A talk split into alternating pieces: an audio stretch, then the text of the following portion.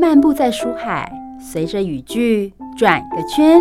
你驻足的是哪个连接词，或徜徉在哪个逗点？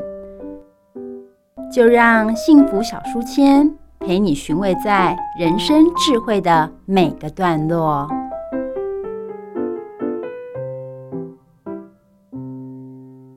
好了，各位汉声电台的听众朋友们，我是主持人 Simon。今天呢，很高兴我们邀请到王佛凯老师来到节目当中哦。他最近写了一本书，叫做《爱与恋》哦。那我们先请老师跟大家打声招呼。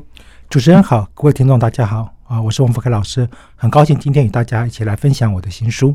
诶，这本书我觉得写得很不错，也就是呃，让人家觉得很接地气，而且又可以有实作，然后还有一些举例，让人家觉得说真的很贴近，有可能去实现它。老师为什么会从这个角度去写这本书呢？是，那当然要先感谢一下这个主持人的赞美啊。好，那其实事实上呢，这是我的第六本书。嗯，那我在疫情期间，因为刚好疫情的大概是一个三年，然后到了去年稍微了这个算结束。那在疫情最严重的第二年的时候呢，那时候很多的业者都碰到了一些问题，例如说经营啊、内用啊等等。所以当时我写了一本叫做《节庆行销力》。好，就是专门针对节庆这件事。那当然，在节庆当中有很多的面向，其中有一个面向就是爱情。好，例如说，哎，今天餐厅要如何去吸引到这个情侣啊，或者是吸引到夫妻愿意上门，甚至呢，有很多的像当时饰品啊，啊，或者是因为结婚这个产业受到冲击，所以它都变成了很萧条。嗯，那等到疫情后。那那时候我还有出另外一本叫《原行销》啊，那有一个叫故事行销的概念。嗯，那这两个东西呢，我就觉得说，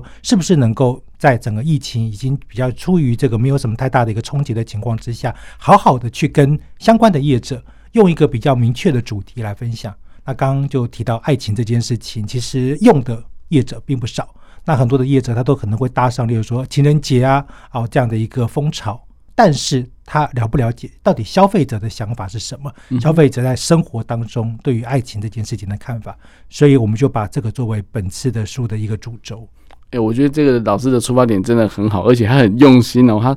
从爱情，就是从两个人相遇到就是结婚啊，或是诶恋爱啊，每个阶段都分析的巨星迷你。我为什么说用分析呢？因为他是从分析的角度去看两个人的关系跟可以操作的一个一个方式哦。哎，我我怕讲太多会越矩，但是我觉得说老师可以去分享一下，说为什么你要把它拆解成那么细腻呢？好，呃，这就如同刚刚所提到的，因为当我们把整个的焦点放在例如情人节啊，或者是情侣的庆祝啊，嗯，好，这种比较是属于单纯两个人的时光的时候，其实是很可惜的。呃，在爱情的面向里面，坦白说，我是一个比较偏理性的人，所以在当时的时候，我们在拟这个整个书的结构的时候，我第一个想法就是我的第一个章节讲的并不是两个人，是一个人，叫做先爱自己。嗯，很多会出包的爱情，会有问题的爱情，都来自于。个人的自信，嗯，个人对于自己和爱情之间的理解，嗯哼，所以他当时像这样子也是有商机的，这个我们等下可以再提到。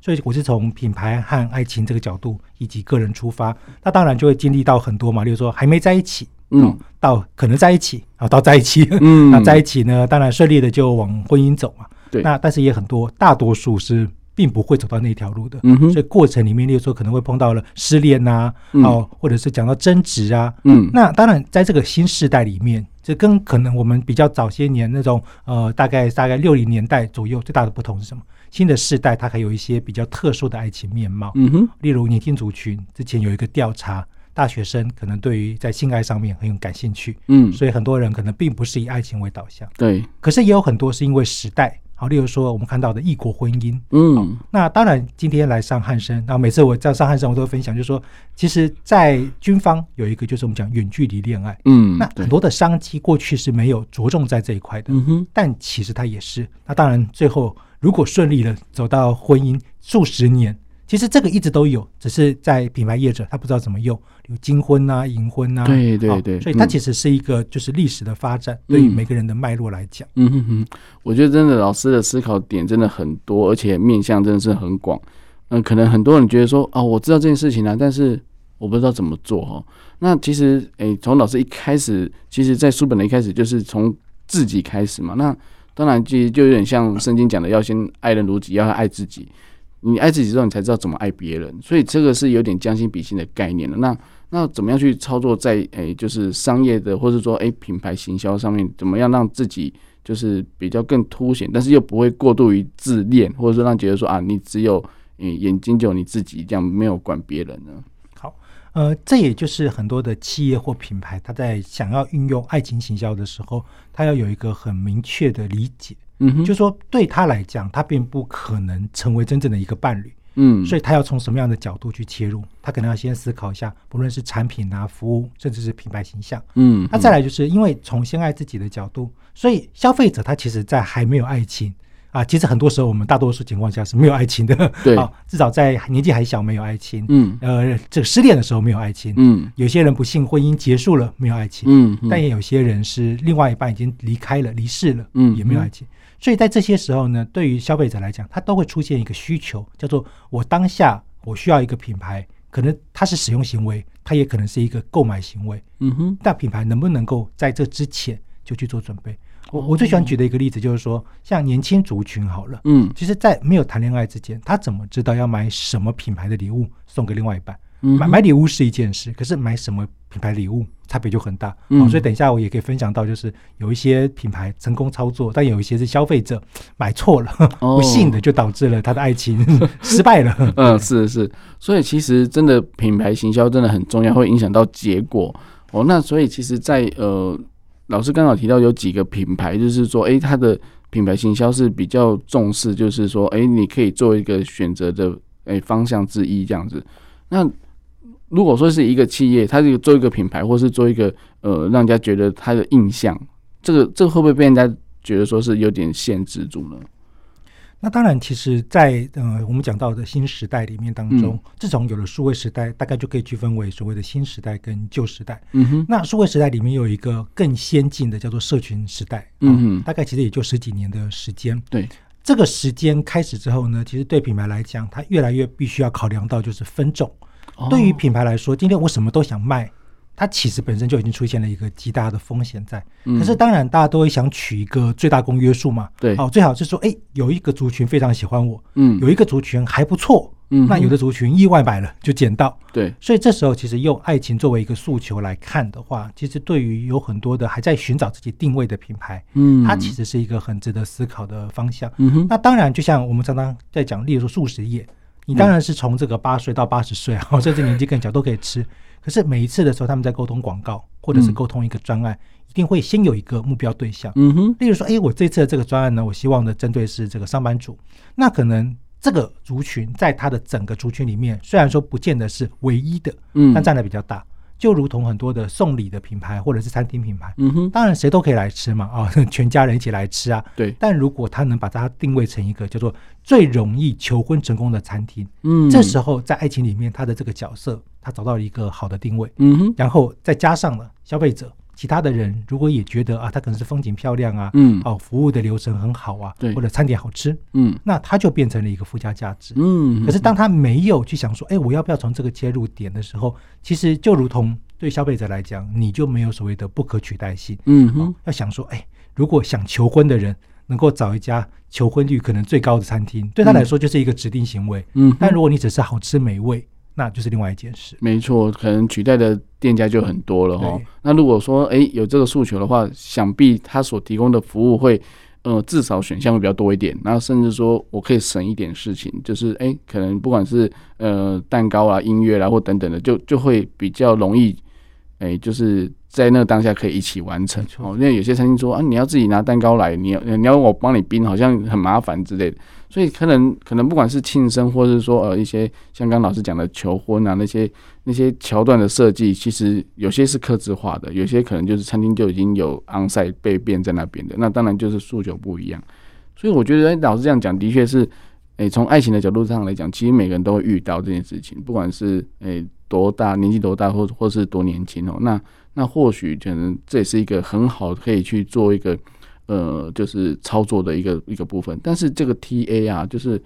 可能老师是会设定这个，是因为他的年龄层是够广的嘛？没错，呃，其实就如同在讲，就是全龄行销，或者是所谓的不同的族群，嗯、他在内在程度当中他的一个需求。就我们开一个玩笑话说，如果要是真的到了七十几岁，然后突然之间找到了另外一半喜欢的，嗯、他说不定那个情感层面就跟初恋一样。嗯，对对对。那当然，他有没有可能真的是初恋？如果到七十几岁再找到初恋，哇！这个真的是很值得去这个好好的报道一番哈，但是大多数可能就是哎，他已经有经历过了很多的爱情，也有可能经过婚姻。对，所以当他还是有这个需求的时候，就跟他在一个年轻的时代是有一部分的内容不同。嗯哼。但是同样的，如果今天你说哎，我在不同的人身上，比如说男生或女生呢，好，甚至我们现在讲到的就是。有一些新时代的人，哈，他可能有更多的，就他自己觉得过去他没有办法得到满足的部分。嗯嗯。那这个时候呢，他觉得说，哎，我要去一个能够给我这种专属服务的，或者是这个品牌的形象，嗯，他很鲜明的告诉我说，你们的爱情虽然可能过去比较不是受到大家注目的，嗯，啊，或者是一些祝福的。但是这时候呢，我可以给你一个很好的肯定，嗯哼，让你觉得使用这个品牌就是我我们这个族群共同的语言，嗯哼。那这时候，那当然其实它就可以很明显的跨了世代，跨了年龄族群。但当然，它有一个很基本的条件在，就是它必须是要对于爱情这件事情的元素是它能够找得到，嗯哼。它不论是服务产品或者是它的品牌要去建立的形象，嗯哼。那很多时候就是，就刚刚前面提到，像节庆。有的人父亲节、母亲节、情人节什么都做了一乱，嗯，最后他到底是什么？对，但是大多数在商业行为里面，它确实是都有机会带来营收。可是当你什么都做的时候，嗯，它就很难出现独特性。但是也有的就是它可以精准的先把爱情的这个元素或议题给切出来。那当然，其他的附加的，例如说什么讲年度规划，对，啊，促销啊，它其实还是可以呃操作，只是不要去抢了它可能那个主体性的风采。哦，老师这样讲，让我想到南部有。有一间很悠久的餐厅，就名字是很，大家应该可能会有听过，叫老地方。嗯、那老地方可能我我是没进去过，但是那人家觉得就是哎、欸，约会或是哪边吃饭，就我们约老地方见。所以可能在诶、欸、情感的交流上来讲，它就是一个很好的一个就是寄托的地方。嗯、然后不管是情侣，或是说哎、欸，如果说是结婚二十年、三十年、四十年，嗯，都可以在老地方吃顿饭。其实它就是一个让人家有可以寄托的地方。那甚至说可以寄情在上面，甚至。诶，约老地方吃饭就是感情交流一个很好的，诶，这是不是一个很好的一个名字呢？这样子。对，那像刚刚主持人提到，就是像老地方这样的一个品牌，哦，那对消费者来讲，它的记忆点可能就会有特别的一个含义在。嗯，那就像说我们之前听过有很多的一些这个说钻石啊、珠宝啊，好、哦，嗯、初期在取名字。其实大多数的人都会想说，我要不要取一个什么比较正式的、浪漫的？那当然就如同我这本书啊，这个封面，对，封面钻石，对对。主持人看到这个颜色，有没有想到它很像什么品牌的颜色？这个有点诶淡蓝色的海的那种感觉，但是像什么东西吗？嗯，什么颜色哦？要不要我来这个 提示一下吗？对对对对对，解答一下。有一部电影呢，啊，这个非常有名。它的品牌名称就是那个电影的一个主要的名称。嗯，他们一起去吃早餐。哦，这部电影嘛，好惨的。好，来，那我就不卖关子了。嗯，好，就是 Tiffany。哦，啊，其实当然这个，这我们讲出版社其实很用心，在挑颜色的时候，挑了一个有点相近的颜色。嗯嗯。好，当然不可能说啊，我们用一个一样颜色，就是有点这个致敬，因为毕竟它有很多的层次啊什么的。对对对。所以那时候其实很多人看到就说，哎，他就会想到，但这个书。我坦白讲，就是对我来说，嗯、呃，我们没有要做到这么高的一个档次，嗯、但人家 Tiffany 是很成功的，人家 T 牌嘛，啊，对对对。我们刚才讲就是说，当今天当你一想到那个名字的时候，第一个你就会想到它这个浪漫的象征，嗯，从它在电影，从它到了广告，从它的各种的店装的设计，嗯，甚至很多的人在结婚或者是求婚的时候，这个尤其是女生就指定。那有时候我们就讲说，哎，那珠宝不是都可以达到一样的效果吗？其实并不是，嗯哼，很多的贵珠宝。对有些人来讲，它叫做收藏行为，嗯，啊，什么百年皇室品牌，嗯哼，但有的是它有一个很好的故事，让消费者去买单，嗯哼哼哼哼。所以，我我觉得，其实，在故事行销上，其实老师也也非常的用心哦。在这本书，就跟以往的，就是所谓的比较理论派的书不一样，就是说，它它都有一个故事在里面，每一个阶段都有都有举个例子或者有故事在里面，所以其实都可以让让读者很容易的就可以吸收，而且可以去思考跟变化。所以，其实故事行销是目前我看是最近应该是，诶、应该是已经不是很夯，而是必要的东西，一定要说故事。那老师，我们可以先问一下，就是说，怎么样去从一个点，像说爱情的一个一个阶段，然后引发出他的故事呢？好，那因为其实刚刚我有提到，就是说这本书里面的故事行销啊，我不是用就是人家外面的理论，而是我的之前的书，嗯。啊，这个原行销里面的这个故事行销，嗯，那我在讲故事行销的时候，第一个我把它分成前中后三段，嗯，好，这是第一个基本的概念。那其中最重要的部分就是，到底这个故事是怎么来的？很多时候我们在讲故事，就是我我们今天要用品牌跟消费者去做连接，这也就是刚刚提到很多品牌因为不够了解消费者，他很喜欢讲他自己的故事。他说啊，我的创办人很浪漫啊，或者是我的创办人这个在发展的过程当中，这品牌过程当中什么夫妻创业啊，啊，或者是找了一个呃很棒的这个代言人呐，他可能很会谈恋爱啊，或者是找了一对夫妻。但以上他其实都是属于在品牌自己这一端去描述的故事。有时候我们看那个故事很浪漫呐。就发现，哎，奇怪，这个创业的夫妻两个怎么突然之间就分开了？这个故事也常常发生。嗯，对。那另外一种呢，比较奇怪的包就是出在代言人身上。嗯，他很会谈恋爱。结果呢，就突然分手了，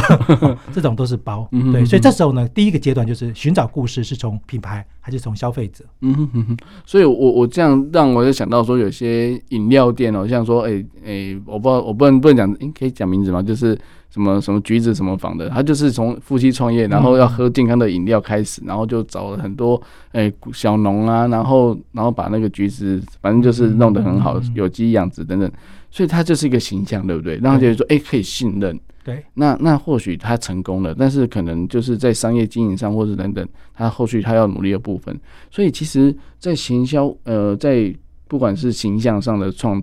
创立这个一个品牌，会不会让大家觉得说，一定要走到商业化，或者说一定要赚钱才是一个好的结果呢？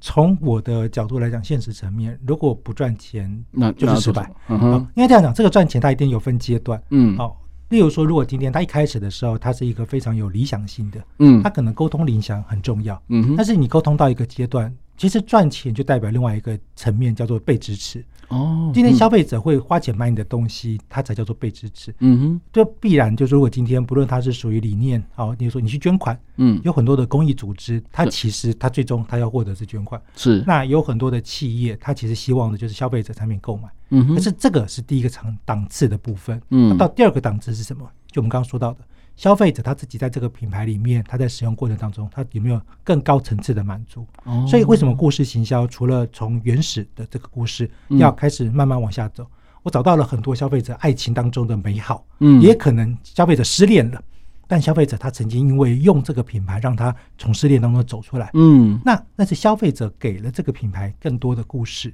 那这时候当然对品牌来讲，他有这个故事。它就代表它曾经被消费者支持嘛？好，没有消费者买它，那消费者怎么会有这样子的一个历程？嗯，所以赚钱只是一个结果，但这个结果如果没有，你说要不说啊，品牌很成功，好像很困难。嗯哼，但是不能把它当做唯一的结果。哦，所以我觉得有些公益的，像说团体 NGO 啊、基金会啊，他们可能会有一些一些诶，塑造他们的品牌形象，就是哦，我就是要公益，因为他可能为了企业形象、社会责任来做一个一个打造。他可能不是为了盈盈利，但是如果说以私人机构，你你做怎么再好，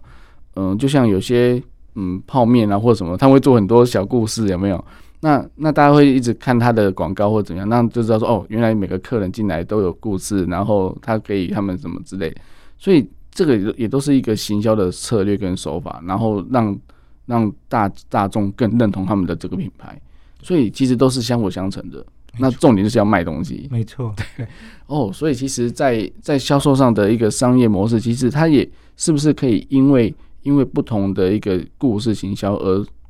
塑造出不同样的一个包装跟诶、欸，就是产品的内容。虽然说里面可能都是一样的东西，是呃，这时候就是我们刚刚提到有一个很要小心的地方。讲故事呢，对消费者来讲虽然有吸引力，嗯，但是一个故事不能从头用到尾嘛。对 对，比如说刚讲前面提到创办人的故事啊，或者找一个代言人，它是一个阶段。那再来，他可能去寻找消费者的故事，像我们看到有很多的一些这个珠宝饰品，嗯，或者是我们讲到的服饰，嗯，当今天一个男生他说，哎，我想要跟另外一个女生告白，嗯，可是我每次都被拒绝，对，原因是什么？他品味的问题。哦，好，所以这时候呢，有一个可能举例了啊，西装品牌。他找到了这个切入点，他说：“我如何让我的目标对象，让我的客群当中那一个很有需要被告白的时候呢，肯定的，嗯、所以呢，我教你怎么样去穿衣服，嗯、或者是我可以有一个战袍嘛，穿上这套西装就可以很有机会得胜。对，可是你不能把这个故事永远都只讲这一套，嗯，因为第一个这一群消费者他可能就买了，对。而且他有可能他告白成功了，嗯，但如果他穿了还告白一直失败，那那就有点悲伤了哈。是是，他可能成功了，可是那接下来的族群他可能就有不同的想法了。他说：“哦，那我大概也可以理解你在传达的讯息，说不定很多人虽然他觉得这个价格可能比较贵一点呐，哦，但是哎，他也买单了。嗯哼，那结果他如果还是没成功，或者是有其他的族群，他一样是在爱情当中。”他有他的问题点，嗯哼，那这个品牌就不可能只讲刚刚讲那个故事，嗯，他说不定下一个故事要换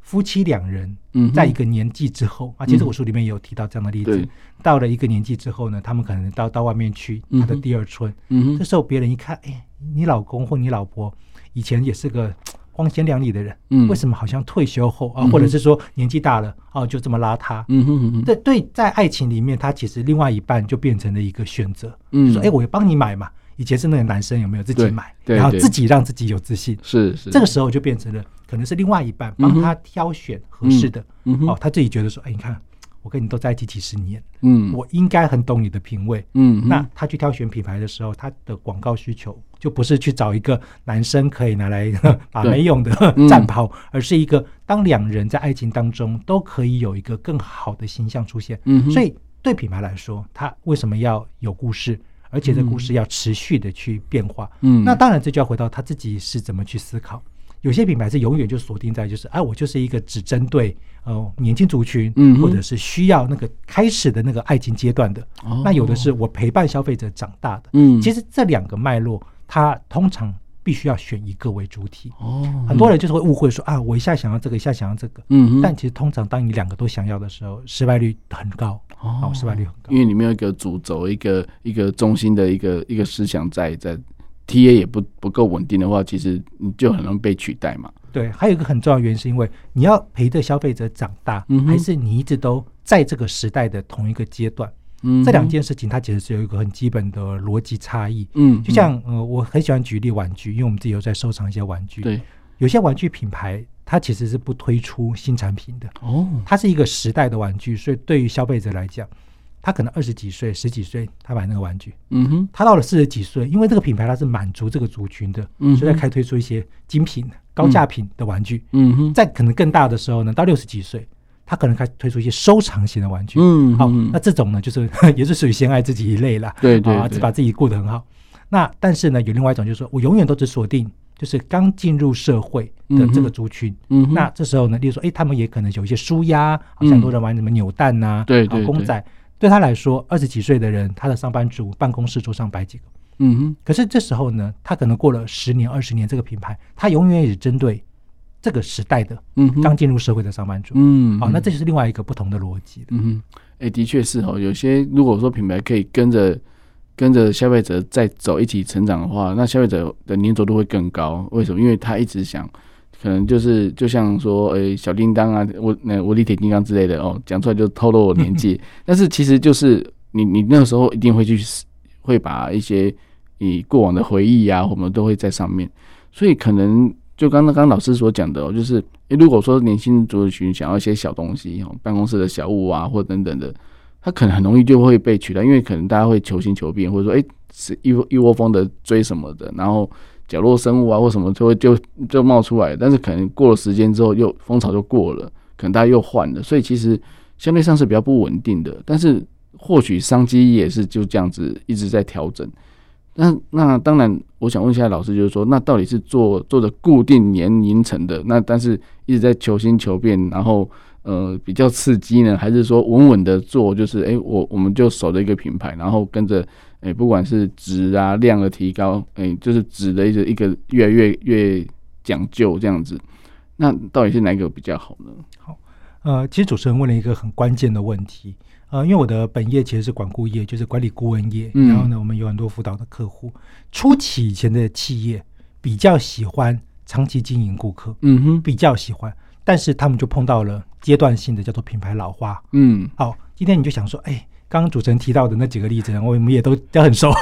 这时候，哎，其实我们也发现，当年喜欢无敌铁金刚的人，嗯现在可能已经四五十岁。对，结果你去问二十几岁的人，甚至是一岁人，他不认识，他说：“哎，那是什么？”嗯可是对品牌来讲，其实这是一个很大的冲击。嗯，对他，他雇了那个四五十岁的人没有错，可是二十几岁的人可能会觉得相对很陌生。嗯哼，那对品牌来讲，他一样的，他要去评估说，那我四五十岁的人真的还会一直回来买吗？嗯哼，哦，有时候其实这就是一个很现实的考量，所以这是第一个，就是说它是不是一个好的选择？其实这是两难。嗯哼，可是其实不论是哪一个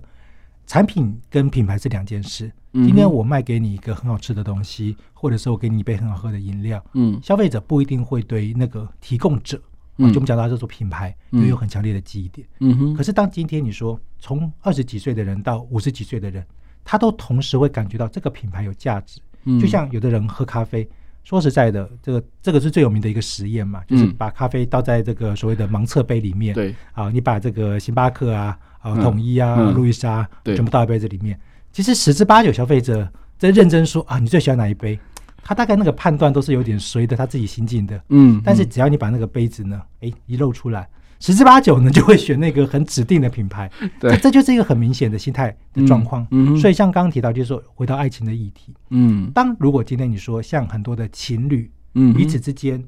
如果是刚进入社会的嘛，你也不会送什么大礼物。对，哎，我觉得你在上班的时候压力很大，嗯，我送你一个可爱的公仔。嗯哦，当然在这个时代里面呢，年轻族群他可能就觉得哇，你的这个礼物很舒压，哦嗯让我觉得说你很有这个巧思啊，对陪伴。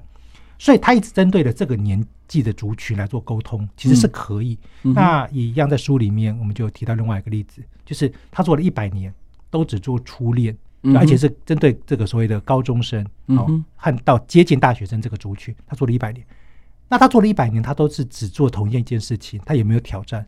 有，他必须要一直在这个时代里面走在当时那个族群当中的认同。嗯。可是至少它也是一种好的品牌塑造，嗯因为当人家一定要想到哦，它是一个年轻的品牌，嗯哼，他都百年了，他如果不这么走，那个百年前的高中生现在都已经百年了，那个 百年另外这这个含义嘛，嗯，好、所以以当然这就是两个算是选择。好、那当然，如果以现在这个时代来讲，其实不论是是一直去经营某一个特定的客群，嗯毕竟像我们刚刚提到的，如果有一个品牌，它能够让情侣俩从开始呢，哎，互相的认识啊，嗯啊，到交往啊，一直到结婚，再到结婚二十年，他都在同一个餐厅消费，他都购买某一个产品当做礼物，哇，这多浪漫！嗯，但这时代我刚刚说过，就是因为挑战嘛，所以对他也必须要找到这个族群他的新需求。嗯，那如果是针对单一的客群，每些年就一直针对这个族群去调整不同的说法，但是它都只有针对这个族群，而且都是针对，例如说，哎，爱情这个议题，嗯哼其实他们两个都有一个共同点，就是创新。嗯哼，只有一直不断的创新，给消费者想要的东西。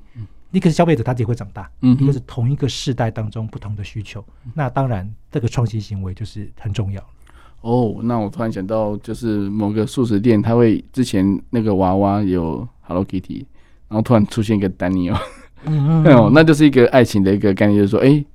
我我不止买一份哦，我说你买两份之类的。那那当然对行销来讲，这是一个很好的一个一个出发点。然后，诶、在诶、收益上也是有多了一倍哈。那那当然，他为了收集那娃娃，娃娃很多种类之类的，那所以大家就会想要累累积这个东西，大家会去积点。这种累积的这个，这个也是一个行销手法之一嘛。对呃，尤其是我们讲到这种常态性的顾客经营的时候，累积几点，它其实就会变成了一个叫做资源的提升。哦，例如说，哎，我今天我在你这个品牌使用了，嗯，我持续回购，嗯我可能透过这个累积几点，变成了我的一个会员红利。嗯，所以像刚刚提到，就是说，哎，如果今天要是一个男生，他真的很浪漫，嗯。哇，他到处呢这个送很多女生礼物，嗯哼，他突然发现，哇，这个品牌本来我去买可能要五千块钱，但是因为我买了十个，嗯。我是会员了，高级会员，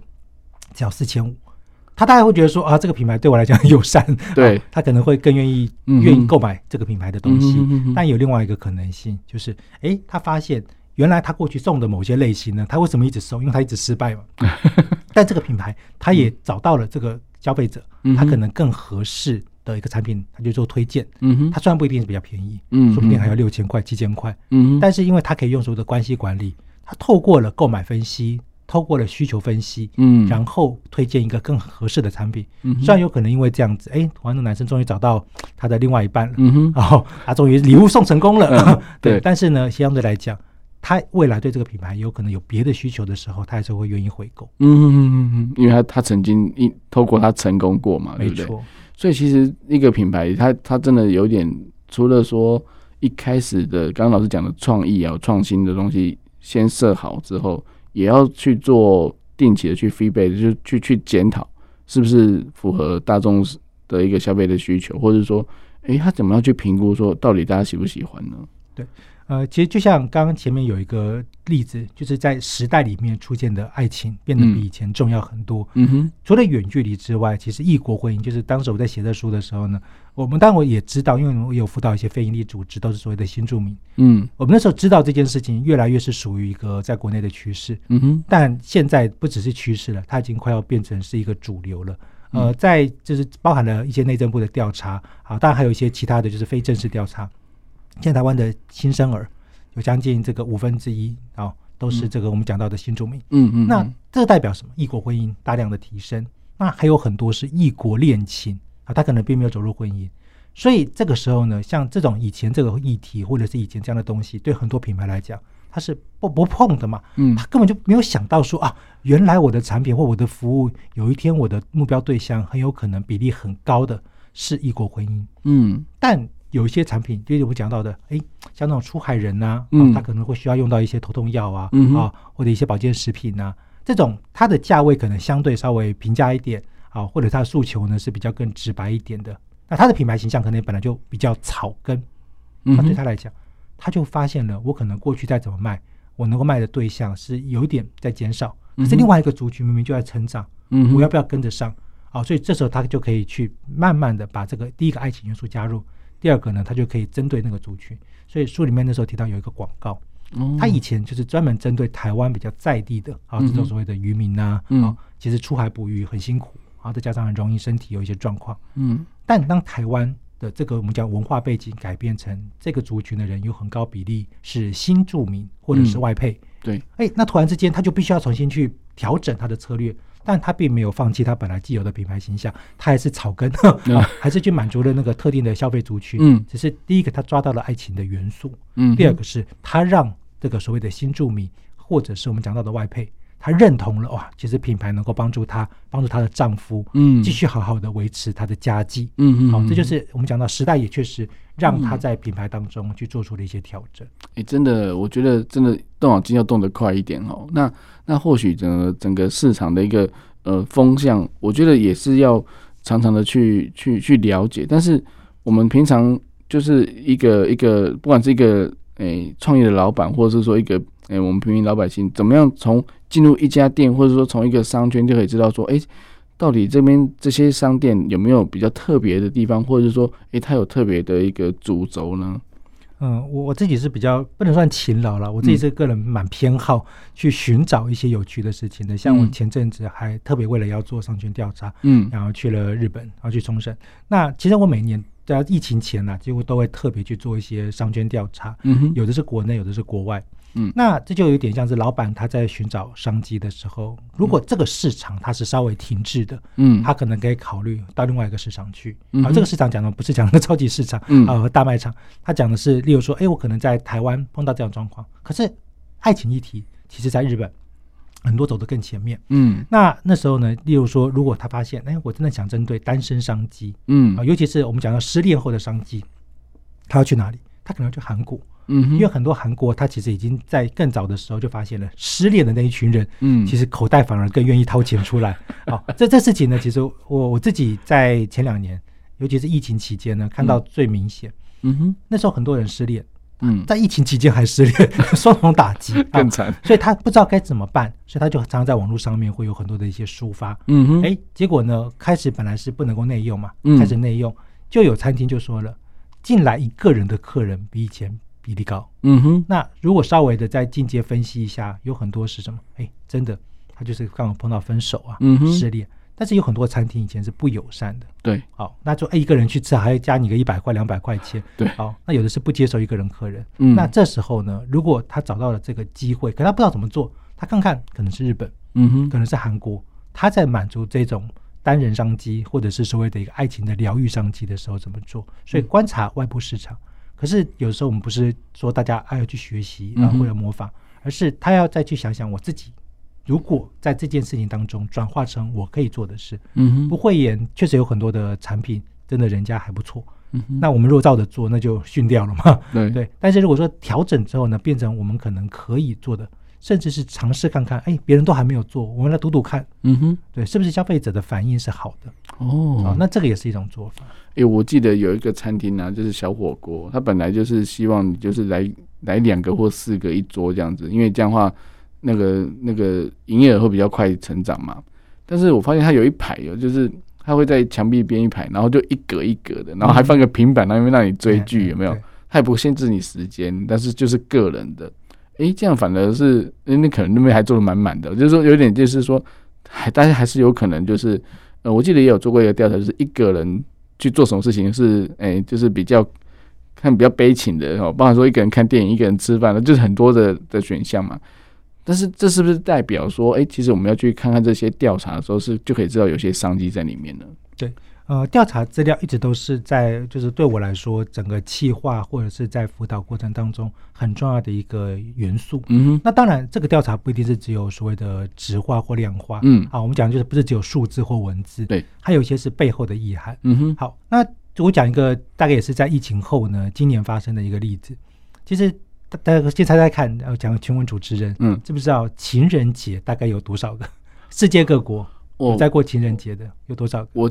你说节日吗？对，情人节，我记得好像超过二十个哎、欸。好，差不多。呃，如果是特定的情人节，就是因为世界各国都有很多不同的时间点的情人节。对对对对对。那以台湾或华人来讲，比较熟悉的七夕嘛，嗯，好，西洋情人节嘛。但其实呢，在日本，他们的这个讲特别的情人节，还包含了什么？就是不同的元素被创造出来的白色情人节。但是在韩国还有一个叫黑色情人节。那那我讲这件事情是因为。第一个，它其实都有一些相关的佐证，就是这个商机在当地是不是真的有？哎、嗯，在疫情后呢，其实应该说疫情前，白色情人节就有一些业者开始抢干的操作。嗯，可是疫情后，大家觉得白色情人节好像有点用 用太多了。嗯，好，那哎，他一看一些市场调查资料里面，其实台湾人对于韩系文化的偏好度提高。嗯，以及他对于在情人节当中，他也想要找到一些新元素。嗯哼，所以那时候就有业者就引进了。这个黑色情人节的概念，嗯，那黑色情人节概念是怎么样？它其实不是两个人，是一个人，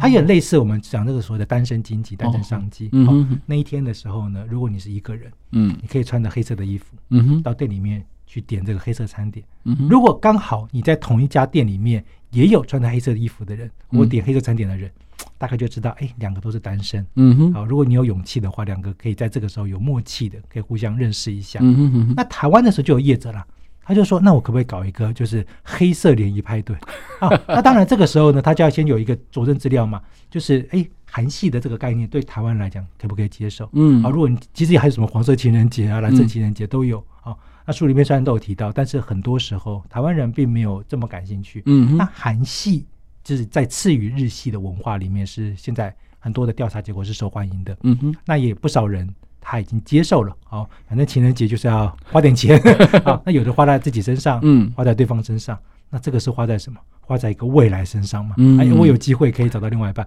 其实讲白了，它是什么？它就是一个联谊性质的节庆呢。对对。但是当你有好的包装，就有这个所谓的一个数据的支持，或者是市场调查的分析，它就变成了新商机。那当然，它不能靠幻想。嗯哼，哎，一个品牌的一个行销，怎么样去？去创造一个品牌，让大家大家对你有印象。那爱情是一个很好的一个起点，也是一个很好铺陈的一个部分哦。但是如果有遇到一些不婚主义的，就是他就是自己单身很开心的，那他会去认同吗？还是说，哎、对于店家要怎么去照顾这些族群呢？好，呃，其实主持人真的切到一个时代，可以说是最演进里面很重要的一个族群。其实不婚主义。在我们看到的过去里面，他其实比较容易受到一些，比如说长辈啊，还有朋友的一些挑战，哈、嗯，比如说只要逢年过节一回去，哎，奇怪，为什么你这个年纪了还没有结婚？嗯，那有的人还可以很理直气壮的说，哎，那我有男朋友或我有女朋友，嗯嗯，但是现在更理直气壮的是，关你屁事啊、呃！就是就是应该讲这个时代其实很有大的一个变化，就是说，其实每个人对爱情他有他自己的观点，像呃，我们坦白讲，有很多我这个年纪的人的朋友。其实他都并没有另外一半，嗯哼，可是他们每天过的人生很美好，因为工作嘛，他的收益是还不错的，嗯，再加上说他今天想要去吃个烧肉，嗯，他可以跟他朋友去，他也可以自己去，嗯。哼，好，他今天想要去旅游，像很多有时候很多夫妻啊，或者是情侣啊去旅游，都是可能要走入那个危险的一个阶段，嗯，好，以前常有一个俗话说嘛，就是在结婚前一定要一起去长途旅行一次，嗯哼，如果没有吵架。或者是吵得不够凶，那大家就可以结婚了。但是呢，如果要是之前没有的话呢，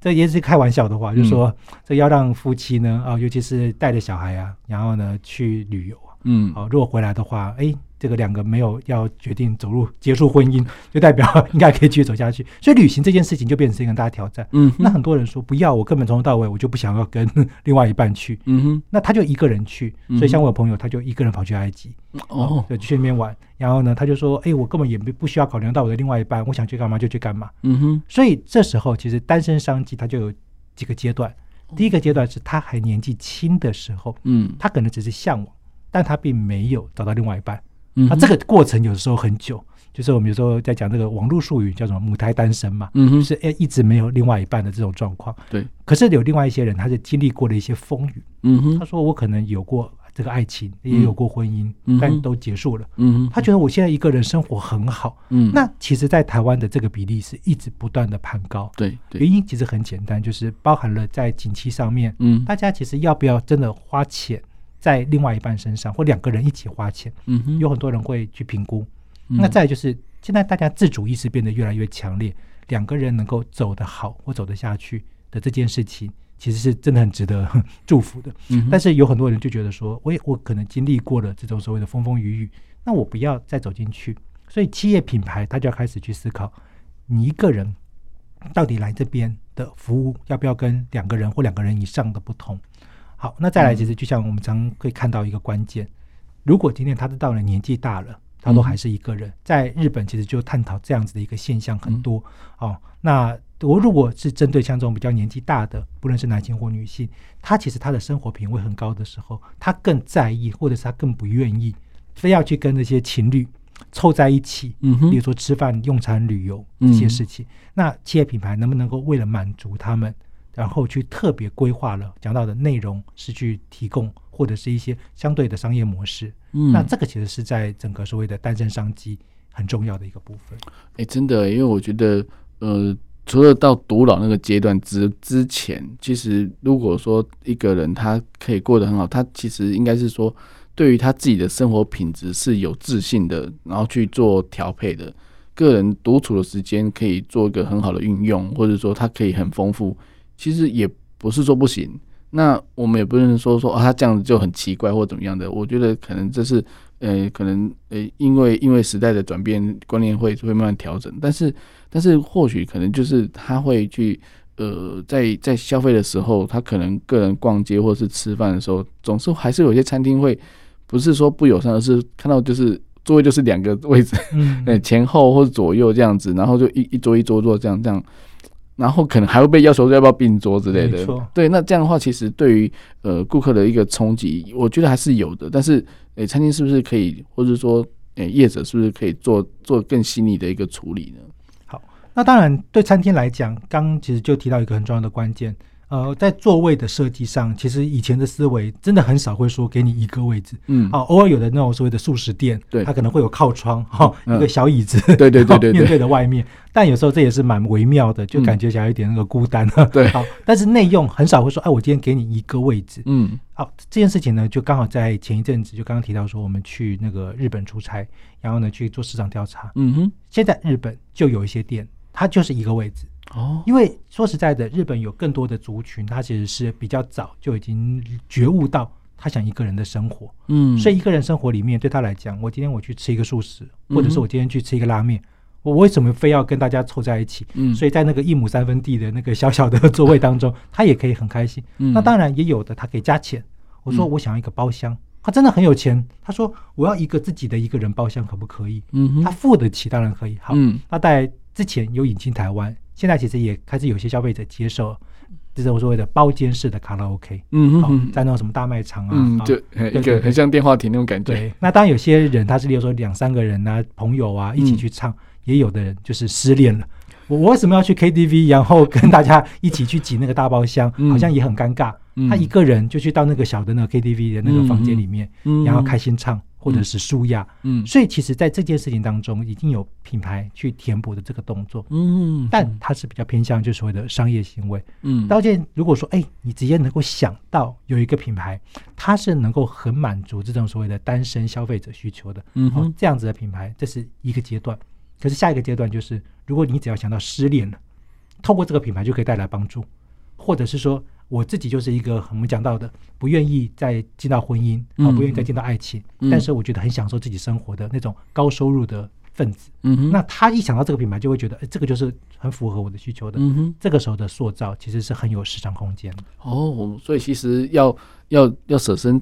哎，举例的就是说去思考说他们的诉求是什么，或者说，哎，他们其实不怕花钱，他们其实是是有有的是，就是他的预算是够的。那那或许他想要的就是一个呃独处的空间，好，或者说时间上的自由，而是而且让他有很充分的弹性，而不是呃就算是旅游也不会说哦，因为赶行程就一直掐着这样的，反正是让你自己先哎克制化的去调整你的时间啊，或者是你的时间序啊，或者说你的地点要怎么样，大家要停留多久都可以去做变动。我相信可能对于这个族群来讲会更更贴心一点，或者说更能够接受。那当然可能变成有点就是类似在做口碑这样，就是要会让让大家就觉得，哎、真的是有这样子的一个有照顾到到他们，那他们也会，哎、就是会口耳相传，这也是一个一个塑造的这样子。那那或许可能在我们有时候在消费完之后，会收到一些店家给我们的一个，哎，满意度调查，这个是不是一个做跟消费者最能够沟通贴近的一个？诶，一个 feedback 的，我还是说一定要看到网络上的评论，大家评论，因为评论不一定是来过的，你也没办法确定嘛。但是这个到底哪一个比较真实呢？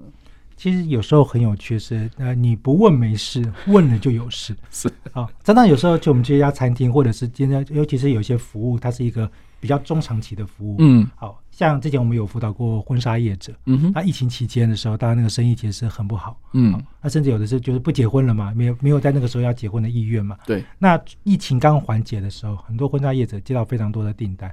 但是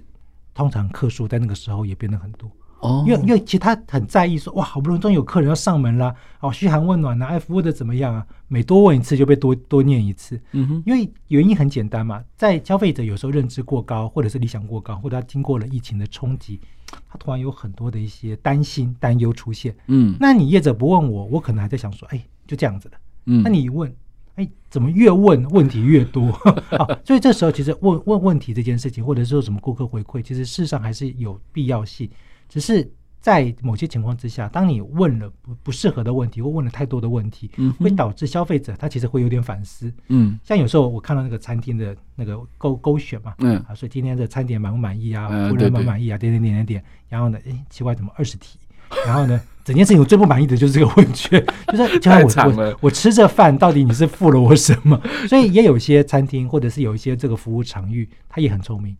他让你填问卷是给你一些特殊的，例如说礼物啊，嗯嗯、下次的折扣券呐、啊，对，这也是一种做法。那当然会不会影响到这个信效度是另外一件事，嗯嗯嗯，但也确实就会降低了消费者那个不爽。可是刚刚又回到在讲爱情这件事，有很多时候的答案是没有的。哦，如果今天我买了一个礼物要送给对方，嗯，然后于是问卷他就发给你了，不好意思，可不可以请你问一下那个收到钻戒的人，他心里面满不满意？这本身是一个很荒谬的行为，嗯嗯，但其实他在某种商业行为当中，他其实是一个很值得被探讨的，嗯嗯，所以对业者来讲，就刚主任提到的另外一个网络口碑，嗯，男生或女生他拿到了礼物，他会不会在网络上面，例如说 po 一个文，嗯，哇，我晒文，你看。就是我男朋友或女朋友送我的礼物，对对对。这时候呢，其实业者要透过另外一个层面的社群分析去得到答案。嗯，但还有另外一种，就是业者本身他自己有一个机制在，他会去寻找那个收礼的对象，他在哪些地方可能会愿意去传达他的内在。好，例如说像论坛，论坛很多的时候，他其实是在爬文的方式去找到一些答案。对，但是它是不是真实的？这个就其实刚主任提到一个问题。嗯，很多时候是作文了，啊，就是哎，我在这个论坛上面呢分享一段文章，因为他可能也是想要获得大家的认同啊，对。啊，引发话题。但不像是社群，社群贴文多多少少，哎、欸，这个布洛克啊，或者是这个消费者，嗯，他是那个人在那个地方，嗯哼，所以他就会变成了两个极端，嗯，可是业者他可能都要有个机制在，毕竟刚刚说了嘛，今天我送给对方一个什么东西啊，哇，自己用这个穿一套洋装很棒，可是如果说男生要送女生洋装。你说那女生到底是满意还是不满意？嗯，哦，那女生有可能要拍张照啊，让洋装收起来，十年后再也没看过那洋装。这种事情呢是常常发生。对，那业者还真的要去问满不满意。嗯，但这时候这个满不满意是对没有错，但是怎么问就很重要了。嗯，对，我觉得真的有点难，而且有些网络上的评论，我们也会担心是叶配，哦，或者是说哇，真的介绍的非常巨星迷你，太详细了，那就是有点过头了。就是一般消费者不会。连什么特色都讲的那么清楚哦，那反而是感受度会比较多，甚至说，其实店家是不是在销售的诶、欸、第一线，就是所谓的前台的业务，或者是柜台，或者看到消费者的一个呃，就是消费整个消费行为的一个展现，是不是可以做一些记录，或者是说，诶，针对消费者不管是饮食或者什么，他们整个环境是诶，因为这家人因为来这边用餐之后，哎，是很和乐、很愉快的。然后大家都带着笑容离开，而不是 臭脸离开这样子。那这些会不会会不会影响到就是整个服务的呃，就是记录，或者说作为一个公司未来的参考？在国外有一些例子，它其实是用科技去做辅助。嗯，因为说实在的，店员本身就已经有太多的责任被赋予。嗯而且其实这几年，尤其是像台湾的服务业，缺工一直都是一个很大的问题。对，那你说还要叫店员说：“哎、欸，你帮忙记录一下这个客人怎么样怎么样？”嗯，这店员会觉得你是付我多少钱？好，这是很现实的问题。嗯，所以在国外有很多，它是透过科技方式，例如说你进来的衣服的颜色，你进来的脸部的表情。嗯，那当然这个有些例子就是比较呃要介在隐私权之间的问题。嗯嗯嗯。所以说，这也又碰到这个火锅啊，对岸的火锅在台湾开店，说哇店里面什么几百只监视器，但其实他就是在做。的是分析消费者行为，好，例如说，哎，消费者他到底在吃这个东西的时候呢，他的行为是什么？嗯，他其实可能是为了改善后面的服务流程。嗯哼，但是对消费者来讲，他可能会觉得，哎，自己好像被被冒犯了，对，被冒犯。可是其实确实，如果用科技辅助，它可以解决很大的问题。嗯哼，今天你说，哎，两个情侣进来，然后呢，男生在挑礼物的时候，那个女生的表情。男生总不会一直盯着看，对，哦，那很奇怪。嗯哼，店员一直盯着看 也很奇怪。没错，没错。科技辅助反而可以解决一部分的问题。哦，女生从开心的表情进入了沉思的表情，嗯，然后进入了兴奋的表情，哇，就代表哎，可能他正好拿了不同的产品给这个情侣去做挑选的时候，那但是这个是其中一段，那剩下的可能就还是要回归到就是确实是人他才能够更容易理解说，哎，他接待这个顾客的反应是什么？嗯哼，这个有时候讲一个。正负面的例子，其实书里面有一个很特殊的，就是海王海后。哦，对。那这个时代呢，其实像这样的族群，当然不到那种所谓的 Me Too 了，嗯，只是说很浪漫呐、啊，很懂得跟人家交往。嗯，但是呢，哎，就曾经有发生过，店员他一看，怎么这个男生哇，每个礼拜呢都带不同的女生来挑礼物。嗯，哦，那当然每次女生离开都很开心呐、啊。嗯，好，这个店员他可能大家就有一些想法，就是。嗯下次是不是可以针对这个男生呢？哇，再推荐一个再更贵，反正那个男生他有钱嘛，对，就是要送礼物给他的喜欢的对象。嗯，那他也不是打算就是一次就决定，一次就解决这个事情。嗯哼，那这时候店员的观察可能就很重要，但店员就要小心了，嗯，他不小心要讲错话。对，哎，上次不一样，对，那可能就没有上 没有下次了。对对对对，上次买的喜欢吗？嗯，怎么上次？对对对，那这个时候就是店员他就必须要有这个敏感度，就确实又回归到人这件事情。对。我觉得真的是很细腻的东西。也就是说，其实，在在一个品牌，可能要面面俱到，而且可能要想的比顾客还要再往前，甚至更细一点，你才可以充分的去去回应，或者说充分的去处理顾客的，不管是情绪也好，或者是他的一个反应也好，甚至要走在更前面。哦，那可能很多广告时候感觉就是啊，做刚西梅，其实就是他想的比你多一点点。你就觉得哇，他怎么那么贴心？其实就是一个很好的一个品牌的行销的一个手法。那可能他要去，就刚刚老师讲的，你要先去盘点你的店里面所有的资源，可以应付到哪哪个程度？那自己缺什么的不足部分要，要再去补充或者什么，然后进行事情。我看别人做的怎么样，但我们也不要去仿效，只是说，其实创新是最重要的。那或许可能在呃品牌上来讲，我们这本。书里面讲到很多爱情可以操作的一个部分，其实大家可以去再去思考一下，就是其实每个阶段其实都有不同的族群，因为现在，呃，其实大家对于哎、爱情的这个所谓的自主意越来越高了，所以其实，嗯、不是说只有单单的就是比较正规的做法，那那可能有很多的可能，那其实这也是一个行销的一个嗯、好玩的地方哦。我相信老师其实很有经验哦，那也希望说下次有机会，哎、老师听说为了下一本书再说做一下介绍吧。好，嗯，啊，我因为大概是九月啦，所以我就稍微带到，就是说它是一个跟餐饮行销比较有关的。嗯，那至于内容呢，我们就卖个关子。没错，但是因为我之前其实有出过，呃，这是第六本，对，所以前面像原行销，嗯啊，讲爱情行销之前的节庆行销，嗯等等啊，所以也都很乐意再跟这个主持人还有各位听众一起分享。嗯，好哦，那谢谢老师的分享，那也希望下次有机会再来节目当中一起来做分享哦。那我们的时间就到这边，我们下次再见喽，拜拜，拜拜。